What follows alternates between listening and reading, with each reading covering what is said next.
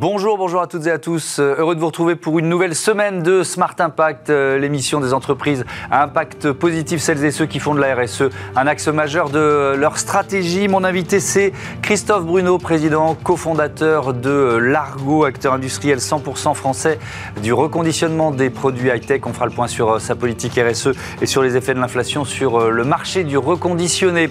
Notre débat, il porte sur les politiques d'achat des collectivités territoriales et des établissements euh, scolaire. On verra comment y intégrer les enjeux de transition écologique et sociale. Et puis la start-up du jour, c'est Elior Technologies ou comment réduire sa consommation en chauffage et en eau chaude grâce à l'énergie solaire, reconditionnement, achat responsable, énergie renouvelable. Trois thèmes, 30 minutes euh, pour les développer. C'est Smart Impact.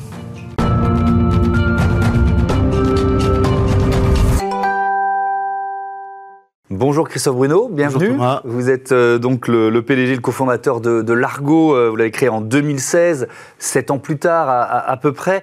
Euh, si on fait un point sur le marché du reconditionnement, est-ce que il est arrivé à maturité? Au contraire, est-ce qu'il a encore un potentiel de croissance très important? Il y a des perspectives de croissance qui sont extrêmement, extrêmement fortes. les chiffres que je peux vous donner, c'est des chiffres qui datent de l'année dernière, parce qu'on n'a pas encore les chiffres 2022. C'était c'est 3,2 millions de smartphones reconditionnés vendus en France en 2021, un marché qui s'établit aux alentours de 900 millions d'euros. On espérait dépasser le milliard d'euros en 2022, on l'a sans doute dépassé. C'est une certitude. Euh, et, on a des perspectives devant nous de croissance qui sont extrêmement fortes. Pourquoi? Parce que euh, le, la consommation de produits de seconde vie, en général, elle est en train d'exploser, que ce soit dans le textile, on voit des gens comme Vinted, mmh. euh, et donc les modes de consommation sont en train de changer. Euh, Aujourd'hui, enfin, ces 3,2 millions de smartphones, ça représente un, un, téléphone sur 6 vendu en France.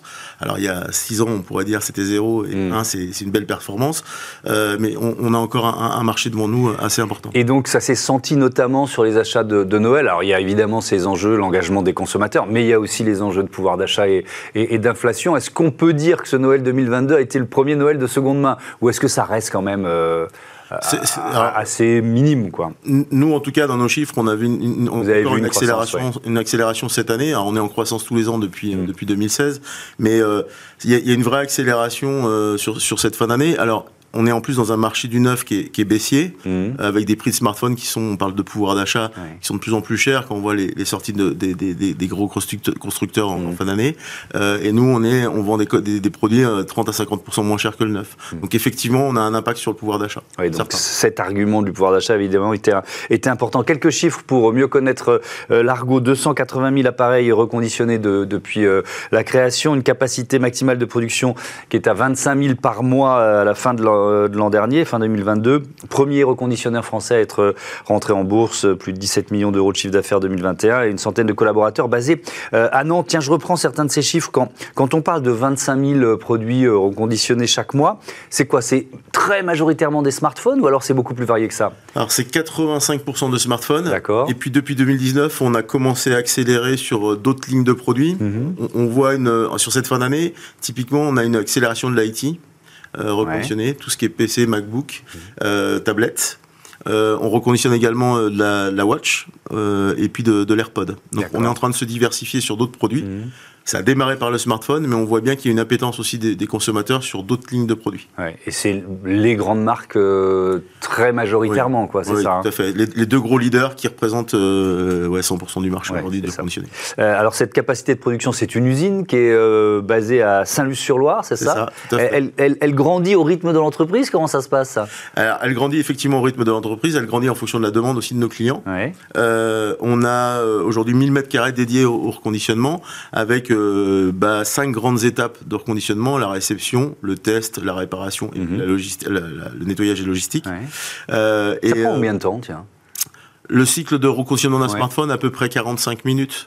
Ah, c'est rapide. Si, on, on, groupe toutes les étapes en, en une seule, euh, en, un seul trait. Hmm. Mais euh, à peu près 45 minutes. La phase la plus importante, on parlait d'automatisation euh, tout à l'heure. L'automatisation, c'est. oui, parce qu'il y, a des, il y a des robots, c'est ça, qui, qui font la. Alors, qu'est-ce qu'ils font? Ils font le début du, le début du job C'est ça ils font, ils font le job le plus important. C'est toute la partie test des smartphones. C'est-à-dire qu'on on peut comparer avec le marché de l'automobile. Vous achetez pas une voiture d'occasion sans, sans, contrôle technique. Bien sûr. Et ben, l'objectif chez Largo, c'est d'automatiser de, cette phase de test et d'avoir une objectivité euh, complète sur les tests du, qui sont réalisés sur le produit. Pourquoi? Parce que à partir de ce moment-là, on a un arbre de décision qui va nous dire soit le produit est conforme à notre cahier des charges et il part directement au nettoyage, soit il a des problèmes euh, batterie, écran, Mhm. et il doit partir à la réparation.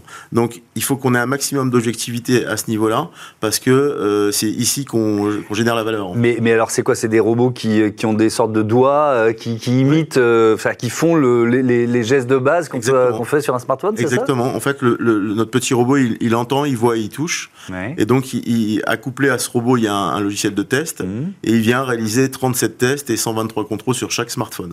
Ça nous permet, euh, typiquement, je peux vous donner un, un exemple sur la batterie. Mhm. On va venir euh, croiser euh, trois chiffres clés Ouais. l'état de santé de la batterie, son nombre de cycles de charge et son la, la valeur résiduelle en milliampères de la batterie. En croisant ces trois données-là, bah, le robot va nous dire, eh ben, vous devez changer la batterie ou pas. Donc, c'était pour nous extrêmement important d'automatiser cette partie-là. D'accord. Parce que ça fait gagner du temps?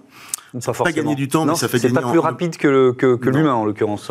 En fait, ça sera, ça sera plus productif puisque l'amplitude sera plus importante. Ouais. Mais si on, on, on fait tourner sur le même nombre, enfin, le cycle est identique Mm.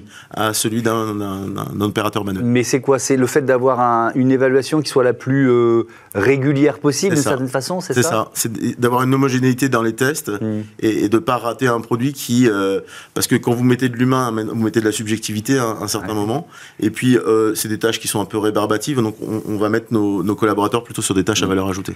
Vous avez publié euh, l'an dernier votre euh, premier bilan carbone. Mm. C'était quoi l'objectif? C'est quoi? C'est d'avoir euh, un point de départ pour ensuite progresser? Ça, Comment ça se passe? En fait, on a, on s'est labellisé en 2021 euh, et, euh, Lucie, qui est un label euh, RSE. Mhm. Euh, pourquoi on a, on, a, on a suivi cette démarche-là? Alors, par définition, notre activité, elle est plutôt verte, mais on, on voulait euh, surtout travailler l'aspect sociétal euh, chez Largo. Donc, on a, on a pris une, une trentaine d'engagements auprès de Lucie, qu'on pilote sur euh, 36 mois. Donc, on a un, prochain, un premier audit au bout de 18 mois, là, ce qui va avoir lieu fin, Mhm. fin janvier.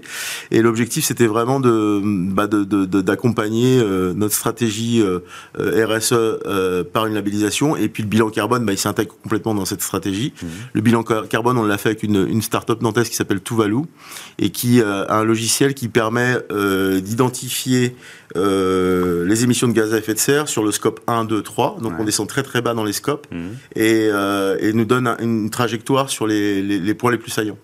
Euh, typiquement le transport qui est aujourd'hui un, un point important chez Ouais. nous, bah voilà, donc ça fait ressortir des points saillants de gaz, de, de gaz à effet de serre Ouais. et ça nous permet de travailler sur trois ans. Et, et- oui, alors justement, et ça veut dire que vous, vous prenez, sur la base de ce bilan de carbone, vous avez déjà pris des, des décisions pour, euh, par exemple, si on parle des transports, euh, que- comment on améliore son bilan carbone en matière de transport? Ouais, alors en fait, on, bah, on, on- on a changé nos, nos, nos, nos- On est en train de travailler sur des transports plutôt verts Ouais. avec nos partenaires. Ça, c'est une première piste. Mhm. Alors les bilans carbone sont assez récents. On les a sortis. On a sorti 2020 rapidement, puis 2021 euh, euh, cette, cette- toute cette fin d'année. Mhm. Et donc là, on commence à travailler sur nos. Mais les deux points saillants effectivement chez nous, c'est euh, la partie transport et la partie euh, achat. On, on vous parliez du scope 3, donc euh, ça, ça- ça- ça veut dire que vous intégrez finalement vos partenaires, vos, vos clients aussi dans, dans, dans le bilan. Tout à fait. Est-ce qu'on peut dire que vous, vous accompagnez ou vous améliorez aussi le bilan RSE de vos clients? Est-ce que ça fait partie des, des, des, des- des motivations de ceux qui viennent vers vous? Alors, moi, ça me plairait de, de pouvoir améliorer aussi. Ouais. on passe des messages. Dans la labellisation, Mhm. il y a une partie euh, euh, contrôle de nos partenaires sur euh, ce que font, ce qu'ils font eux en interne Mhm. sur euh, les émissions de gaz à effet de serre. Alors, on passe des messages euh, aujourd'hui et euh, alors ça marche plus ou moins, mais en tout cas, on, on travaille sur, ce- sur ces sujets-là avec nos partenaires. Euh, vos, vos engagements RSE, euh, au- au-delà de ce bilan carbone, ça passe par quoi? Euh, on, je peux vous en citer quelques-uns. Mhm. On, on a, euh, on a la, la partie associatif. Ouais. Donc on a, on a pris des engagements avec, avec des associations. On, a une- on travaille avec une association qui s'appelle Toi à moi, Mhm. qui est une association qui reclasse des, euh, des euh, sans-abri et qui les remet au travail. Nous, on vient les accompagner avec du, du, du smartphone. On offre du smartphone euh, tous les ans. Mhm. Et puis on a signé également avec Sea Shepherd euh, Ouais. et on accompagne les équipes en fourniture de matériel électronique. Euh, pour leur campagne de là, typiquement on a équipé une équipe qui partait à Mayotte pour défendre les, les tortues vertes. Ouais, avec, avec du matériel reconditionné. c'est ça tout à fait Ouais. donc ça leur va bien en plus effectivement, et, ça leur donne à eux aussi une, euh, une cohérence, évidemment. Euh, si on se place à un horizon, je ne sais pas, 5 ans, il va falloir une nouvelle usine, euh, il va vous- co- com- comment vous imaginez la suite? Alors aujourd'hui, Parce que vous nous dites que le marché, il est en train de. Marché- voilà, il continue marché- de progresser. Nous, on a dimensionné l'atelier aujourd'hui pour atteindre 25 000 produits. Aujourd'hui, on a un produit à peu près euh, entre, entre 13 et 14 000 par mois. Donc il y a encore une bonne marge de une marge progression. de progression. Euh, donc aujourd'hui, on, est, on, a, on a ce qu'il faut en termes de capacité Mmh. de production. Euh, L'enjeu, il va être surtout sur, euh, sur la collecte de produits. Aujourd'hui, on a deux sources d'approvisionnement. On fait du broc en volume, Mmh. et puis on commence à travailler de plus en plus les circuits courts. Donc, on a des partenaires opérateurs, des partenaires distributeurs. Et l'objectif, pour réduire justement cet impact carbone, c'est d'aller chercher, d'aller chercher des gisements au plus près. Donc, on travaille euh, depuis euh, l'année dernière sur des, sur un logiciel de reprise qui permet à nos, qui permettra à terme à nos distributeurs de valoriser un produit en magasin, de générer un bon d'achat et de redonner du pouvoir d'achat justement aux clients Mm. et nous de nous, de nous fournir en, en- en matériel. Merci beaucoup, Christophe Bruno. À bientôt Merci, sur, euh, sur Bismart. C'est l'heure de notre euh, débat les achats des collectivités locales, des établissements scolaires au programme.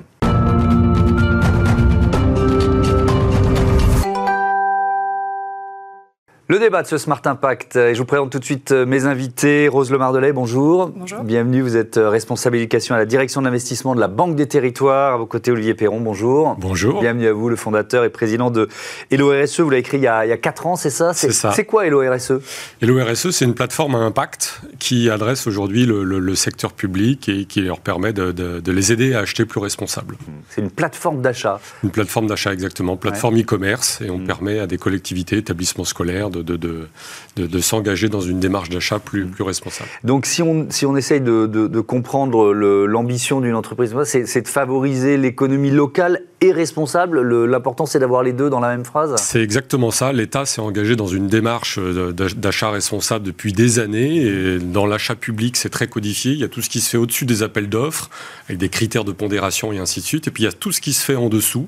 Et en dessous, les acheteurs n'ont pas beaucoup de solutions. On a ambition d'être une de ces solutions. Et vous nous expliquerez en détail comment, comment ça fonctionne. Vous venez de lever euh, euh, 1 300 000 euros auprès de la Banque des Territoires et de Badge, on y, on y reviendra. Ouais. Euh, Rose Le Mardelet, et peut-être qu'il faut vous nous expliquiez en quelques mots, je crois que beaucoup de gens connaissent la Banque des Territoires, mais il faut expliquer, c'est une structure de la Banque des Dépôts, c'est l'un des métiers de la Banque des, des Dépôts, c'est ça? De la Caisse des Dépôts? Tout à fait. euh, la Banque des Territoires, c'est une direction de la Caisse des dépôts et Ouais. consignations qui regroupe en fait l'ensemble des offres de financement à destination des collectivités territoriales, puisque notre mission, c'est d'accompagner euh, les transformations des territoires, notamment euh, dans le domaine du numérique, favoriser la transformation numérique des collectivités des territoires et la transition écologique. Selon quels critères vous choisissez les, les entreprises, les projets que vous accompagnez Alors nous sommes un investisseur euh, d'intérêt général. Euh, concrètement, ça veut dire que nous finançons des projets qui ont un fort euh, impact extra-financier, euh, notamment liés euh, à l'inclusion, à la réduction des inégalités ou encore à l'attractivité des territoires et qui aussi euh, adressent en priorité les besoins des collectivités et qui donc ont un modèle B2G, business to government, Ouais. euh, voilà, de vente aux collectivités. Mais est-ce que ça veut dire que la question de la rentabilité financière, elle intervient pas du tout ou qu'elle est, elle intervient en deuxième temps? Si, bien sûr, choix. elle intervient, mais on va dire qu'on a un, un- on regarde particulièrement euh, euh, la manière dont euh, les startups, euh, les sociétés ou les associations aussi Ouais. que nous finançons adressent ce sujet de d'une approche particulière pour des territoires particulièrement fracturés, de publics cibles spécifiques. Euh, par exemple, dans le champ de l'éducation, sur des besoins éducatifs particuliers, sur la prévention du décrochage scolaire, voilà, ce genre de, de sujet Mm. pèse beaucoup dans nos décisions d'investissement. Oui, on va évidemment beaucoup de parler d'éducation des établissements scolaires avec vous. Euh, Olivier Perron, cette, levée de fonds, donc 1 300 000 euh, euros, euh, pourquoi elle était euh, importante à ce moment de l'histoire de l'entreprise? On a, euh, alors je dis pas qu'on a essayé de faire sans levée de fonds, mais euh, on a, euh, on a réussi à organiser notre croissance, à créer notre croissance Mhm. pendant trois ans, et on a discuté déjà il y, a- il y a- il y a un peu plus d'un an avec avec la Caisse des dépôts. Il y avait besoin d'accélérer, il y avait Mhm. besoin de de restructurer l'équipe, de nous voilà de financement pour nous tout simplement nous aider à aller plus vite, plus loin. Pour grandir, quoi. Exactement, ouais. voilà tout simplement. Donc il y, a la, il y a la Banque des Territoires et il y a Badge, les business angels des, des grandes écoles. Comment ils vous accompagnent? Euh, très opérationnellement, Ouais. euh, en se rendant disponible euh, dès qu'on a un sujet à traiter, euh, dès, euh, voilà, c'est euh, c'est euh, à la demande, à la carte. Ça peut veut dire que vous êtes disponible à la carte? Comment, comment, comment la, euh, la Banque des Territoires, justement, bon, bah, elle- voilà, il y a, il y a- a le- il y a l'apport financier, évidemment, on l'a bien compris, mais il y a un accompagnement, c'est pas, c'est pas seulement euh, un chèque consigne et puis ensuite on s'en va. Oui, bien sûr. On, joue un rôle en fait d'investisseur actif, donc c'est-à-dire qu'on accompagne vraiment euh, les, sociétés dans lesquelles euh, on, investit euh, et qu'on finance. C'est aussi, c'est aussi un critère, c'est-à-dire qu'on choisit celles auprès desquelles on pourra être les plus utiles, qui sont à un stade de développement qu'on pourra le mieux accompagner pour mhm. toucher davantage de territoires et notamment se développer sur le territoire national en s'appuyant sur nos expertises métiers et sur notre réseau également de la Banque des Territoires, qui a un réseau euh, euh, dans l'ensemble des régions françaises. Mmh. Olivier Perron, ce, marché des collectivités territoriales et des établissements scolaires, ça représente quoi? Alors le marché de la commande publique, c'est 200 milliards. Euh, il y a tout ce qui se fait au-dessus, il y a tout ce qui se fait en dessous. La Cour des comptes donne des chiffres qui, varient. Donc ce que l'on sait aujourd'hui, c'est que ce que l'on sait aujourd'hui, c'est que le numérique éducatif l'investissement euh, des établissements scolaires et des collectivités dans le, numérique euh, extrêmement croissant. Je crois mm. que les chiffres de la EdTech en France, c'est 1,3 milliard. Euh, et ça va bien évidemment croissant. Je crois qu'il y a aussi une partie des fonds européens qui sont dédiés justement à l'équipement des matériels et des ressources pédagogiques. Donc il n'y a pas de chiffres à proprement parler. Ce que l'on sait, en revanche, voilà, c'est que le, marché est en très très forte croissance. Mmh.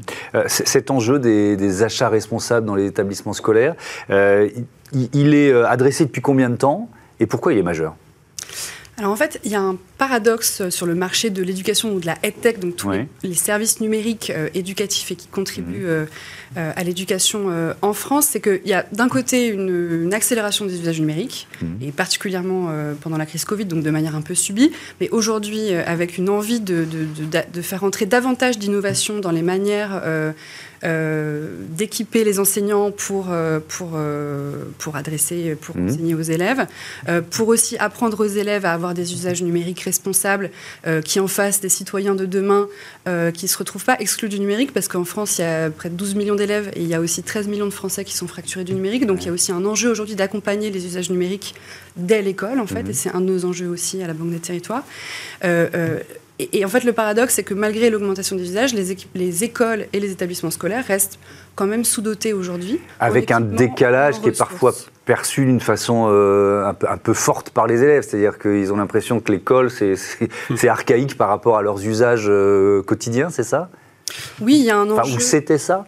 Oui, c'était ça. Je pense que beaucoup de choses aussi ont évolué euh, depuis la crise, en effet, et l'école à la maison, enfin voilà, mm. avec des pratiques nouvelles. Et aujourd'hui, il y a un enjeu en fait de, réconcilier toutes ces pratiques et de les organiser au sein de l'école et, aussi avec les territoires. Et en fait, les collectivités jouent un rôle majeur euh, pour construire cette école de demain parce mm. que euh, elles sont financeuses ou cofinanceuses de ces équipements et de ces ressources pédagogiques euh, et c'est malgré tout pour elles parfois aujourd'hui compliqué de se repérer. Euh, le marché de la tech aujourd'hui, c'est 500 euh, entreprises en France, 1,3 milliard de, mmh. chiffre d'affaires en 2021. On a, on a, publié une étude de marché en 2021 avec EdTech France, qui est la principale association de la filière, et EY Parthenon. c'est plus de 10 000 salariés. Donc c'est voilà, c'est en effervescence et malgré tout, il y a besoin de, de, de, se repérer. Et donc, par exemple, un des, une, des, une, des, offres majeures très intéressantes pour les collectivités aujourd'hui via LORSE, euh, au-delà de permettre évidemment des achats plus durables, c'est aussi d'avoir des packs pour se repérer, équipement plus ressources, des packs thématiques. Mhm. Euh, si je suis une collectivité et que je veux adresser par exemple des besoins spécifiques dans mes établissements scolaires, dans mes écoles, euh, sachant que ce sont les plus petites communes, euh, les zones rurales, euh, certains territoires particuliers, les, QPV, quartiers prioritaires de la ville, mmh. qui sont aussi les zones d'éducation prioritaire, qui sont les, moins, les moins dotées aujourd'hui. Donc il y a un vrai enjeu de les adresser mmh. pour permettre que les outils numériques puissent augmenter les capacités, les meilleures conditions d'apprentissage pour, pour les élèves et les enseignants. Alors justement, comment ça marche chez l'ORSE Vous avez un algorithme qui fait remonter les, les achats responsables Si on doit vous différencier bah, d'autres, d'autres places de marché et d'autres sites de e-commerce C'est exactement ça. En fait, on a créé tout un parcours, euh, un parcours innovant et un parcours d'achat. Donc, on arrive généralement par le produit et euh, on va proposer aux clients, enfin déjà, on va expliciter euh, quels, sont, quels sont les engagements RSE de la marque ou du produit. Est-ce qu'il a des labels, des certifications? S'il n'en a pas, suggérer des, des, produits plus vertueux pour arriver en fin de panier avec systématiquement une triple offre avec une offre proposée par le vendeur le plus proche de chez soi, parce que beaucoup d'élus sont à la recherche de de, de, circuit court. exactement, de mmh. circuit court, merci l'offre la plus, enfin le vendeur le plus vertueux, parce que euh, dans la démarche d'achat responsable, il faut aussi s'adresser à des entreprises vertueuses, ou encore l'offre la plus compétitive, parce que pour certaines collectivités, acheteurs, ça reste encore euh, le critère numéro un. alors justement, c'est une question qu'on doit vous poser souvent. Est-ce que euh, des produits durables responsables, ils sont forcément plus chers? Et non. Et, c'est justement ce qu'on a réussi à, mmh. Justement ce qu'on a réussi à démontrer. C'est, ça peut être plus facilement démontrable sur les produits numériques, sur les produits numériques, aujourd'hui, le reconditionnement permet aujourd'hui d'allonger considérablement la durée de vie. Euh, on a également tas d'autres ressources qui permettent comme ça de, démontrer que l'achat reconditionné n'est pas forcément un achat euh, moins durable. effectivement, et, on fait passer le message régulièrement ici dans, euh, dans, cette émission. Mais alors, je, creuse, c'est pas vous vendez pas seulement des produits numériques, parce que la politique d'achat d'une collectivité locale ou d'un établissement scolaire, c'est pas seulement des, des, ordinateurs ou des tablettes. On a commencé par cette verticale, parce que c'était celle qu'on connaissait le mieux, celle qui était en plus forte croissance, mmh. et justement, la levée de fonds va nous permettre d'élargir le spectre à d'autres verticales, telles que le mobilier, la papeterie, euh, pour, euh, pour à la fin proposer, euh, adresser tous les usages des, collectivités ou même des acheteurs professionnels.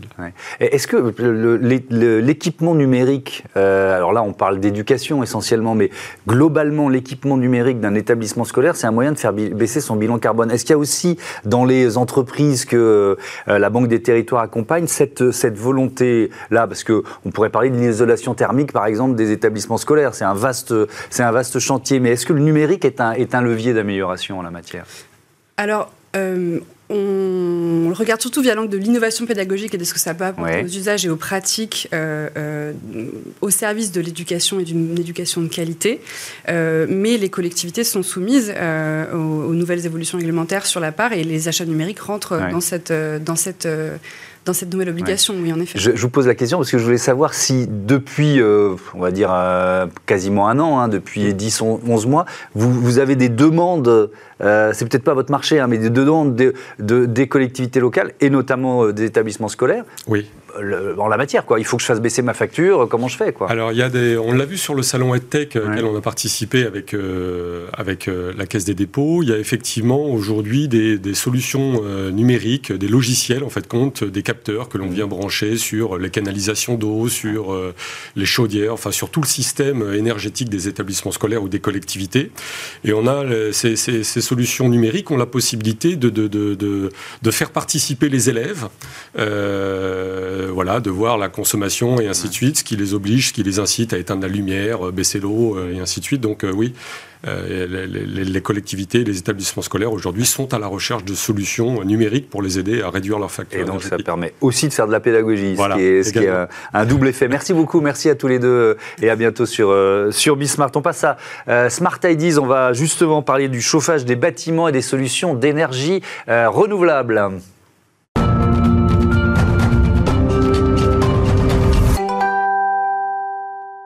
Smart Ideas, euh, on est en visioconférence en duplex euh, avec euh, Franck Olvoet, le, fondateur d'Elior Technologies. Bonjour, bienvenue. c'est quoi cette entreprise? Vous, vous êtes, On en est où de la création d'Elior Technologies? Expliquez-moi. Alors, nous sommes, nous sommes deux cofondateurs d'Elior Technologies. on va créer dans les jours, dans les semaines qui arrivent, là très bientôt, après euh, neuf mois euh, d'incubation auprès de Eura Technologies, euh, qui est l'une des voilà un incubateur, l'un des plus grands incubateurs européens au sein de la branche PropTech pour l'immobilier. Alors, votre, votre ambition, c'est quoi? C'est de, de réinventer le solaire thermique. J'ai lu ça en préparant l'émission. Qu'est-ce que ça veut dire? Alors, effectivement, on entend souvent parler du solaire photovoltaïque qui fait de l'électricité. Notre solution euh, permet d'amplifier la puissance et la synchronisation d'une installation solaire thermique pour faire de la chaleur. Donc on fait du chauffage et de l'eau chaude. Et notre ambition est de révolutionner l'eau chaude et le chauffage des bâtiments. Mais comment c'est possible en plein hiver? Par définition, il y a moins d'ensoleillement. Comment ça marche? Exact. Exactement. Alors Thierry Steclebout, hein, qui est l'inventeur de, de, cette solution, a travaillé pendant des années avec pour ambition de faire du chauffage et de l'eau chaude en hiver. Alors comment ça fonctionne? D'abord, c'est une solution qui est hybridable. Dès l'origine du concept, Thierry a imaginé une solution qui est hybridable avec toutes les solutions énergétiques du moment, c'est-à-dire euh, pompe à chaleur, euh, chaudière gaz, chaudière fuel. Et euh, bien entendu, lorsque le soleil est présent, on va privilégier le solaire thermique qui est gratuit et non polluant. Et euh, comment ça marche en hiver? Pour répondre un peu plus précisément à votre question, c'est que la solution permet de saisir la moindre minute d'ensoleillement. Et en hiver, lorsqu'il fait froid, on va dire en dessous de 5 degrés, eh bien, euh, on, a des pics énergétiques. Les entreprises, les particuliers voient leur facture d'électricité lorsqu'ils ont une pompe à chaleur ou de gaz ou de fuel euh, grimper en flèche euh, par euh, par ce, cet événement euh, ponctuel qui peut durer des fois des jours entiers. Et généralement, dans ces jours où on est en situation énergétique pointe, eh bien, on est en situation anticyclonique, c'est-à-dire que le soleil peut atteindre les capteurs solaires thermiques. Et donc, on va substituer le soleil, qui est gratuit, qui est écologique, au gaz, au fuel et aux pompes à chaleur. Euh, ça s'appelle, je crois, le, séquenceur euh, thermique, euh, innovation que vous avez brevetée, évidemment. Ça, permet quel gain de rendement pour, une installation? Alors évidemment, il y, a, plusieurs cas que vous venez de nous présenter, mais en moyenne, c'est quel gain de rendement? Alors, nous, notre, nos mesures, hein, puisqu'on mesure sur le prototype qui est un bâtiment de 200 mètres carrés qui nécessite seulement 6 mètres carrés de panneaux solaires thermiques, euh, orientés sud-est, sud-ouest, on a euh, une couverture de 70 à 80% des besoins sur le prototype. Euh, alors, si on parle en termes de rendement, on multiplie par trois le rendement d'un système solaire thermique actuel. Donc, c'est vraiment considérable. Et c'est rendu possible grâce à cette innovation euh, technologique brevetée que l'on appelle effectivement le séquenceur thermique. C'est à la fois low-tech et high-tech. Pourquoi?